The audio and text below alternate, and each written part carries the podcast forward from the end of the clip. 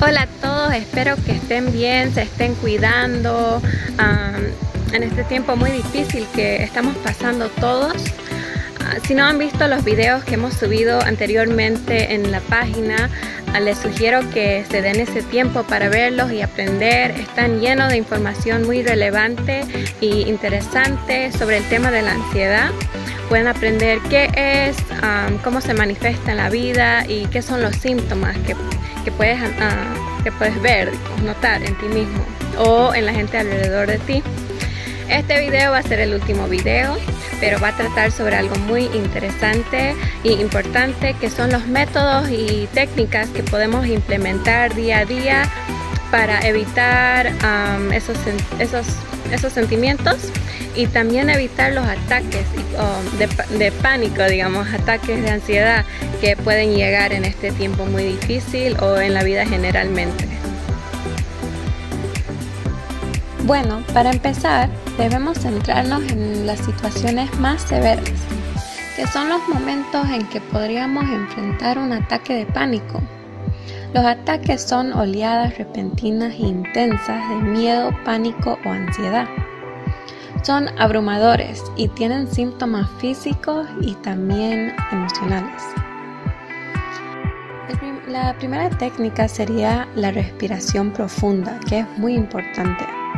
Si bien la hiperventilación es un síntoma de los ataques de pánico que pueden aumentar el miedo, la respiración profunda puede reducir los síntomas de pánico durante un ataque. Se debe acordar de inhalar mientras cuenta hasta 4 sostener eso por un segundo y luego exhalar mientras cuenta hasta 4 otra vez.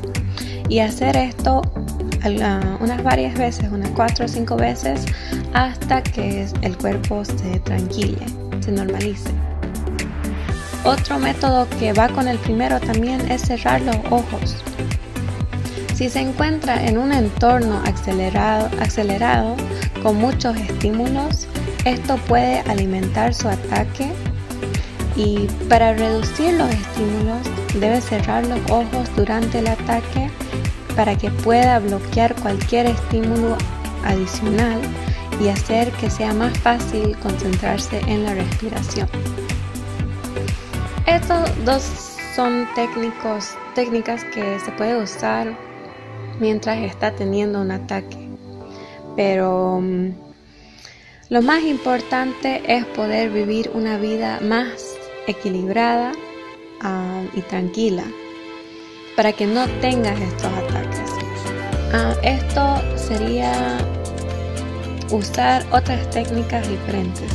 El primero sería si tenemos a alguien en, que, en quien podamos confiar, ah, puede ser un amigo o un familiar, Sería beneficioso comunicarnos con ellos acerca de nuestros sentimientos, lo que está pasando en nuestra vida, lo que queramos compartir.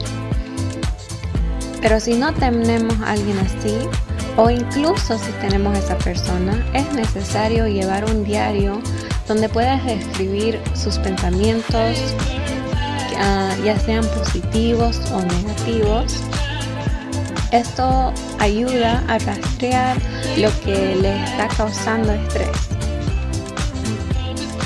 El número dos sería ah, algo muy importante que es darnos cuenta y recordarnos constantemente que siempre habrá eventos que, podamos, que podemos controlar y muchos que no vamos a poder controlar.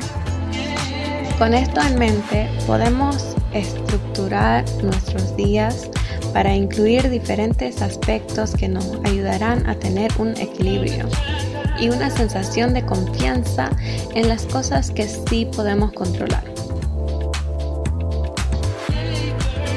El número uno sería incluir un poco de ejercicio todos los días que ayuda a nuestros cuerpos a lidiar con el estrés y relajar la tensión en nuestros músculos.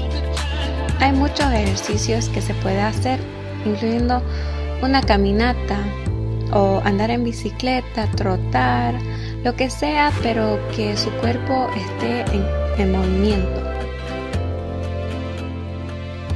El número dos sería tomar tiempo para usar las técnicas de relajación como la meditación o el yoga, que puede ser tan corta como 10 minutos al día, pero esto puede ayudarlos a centrar su mente y sus pensamientos. Tercero sería incluir un tiempo ah, en tu día donde podamos puedan hacer lo que lo que disfruten. Puede ser jugar un juego o mirar una película, lo que sea que le traiga paz en sus días y les guste hacer. Un aspecto que es muy importante para incluir, que la mayoría de las personas se olvida, es tener en cuenta dormir lo suficiente. Cuando una persona duerme muy poco, la privación actúa como un estresante crónico que deteriora las funciones, las cerebrales. Un estudio muestra que las personas privadas de sueño informaron un mayor aumento de la ansiedad durante las tareas y trabajos que tienen que hacer. Cuanto duermes cada noche también determina qué tan bien puedes lidiar con la ansiedad y el estrés. El último aspecto que quiero mencionar es la importancia de establecer límites personales con ustedes mismos y también con los demás.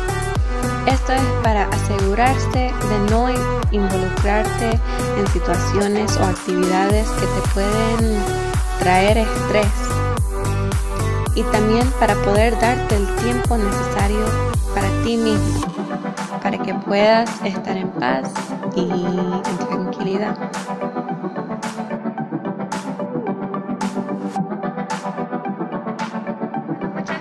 ver el video. Espero que aprendieron algo. Si ya han tenido alguna experiencia usando uno de estos métodos o tal vez algo que no he mencionado, nos encantaría escuchar su experiencia, qué les gustó, qué no les gustó, qué realmente funcionó para ustedes. Ah, y así podemos continuar la conversación entre todos y ayudarnos a encontrar algo positivo en todo lo negativo que está pasando. Espero que se cuiden y quédense en contacto. Muchas gracias.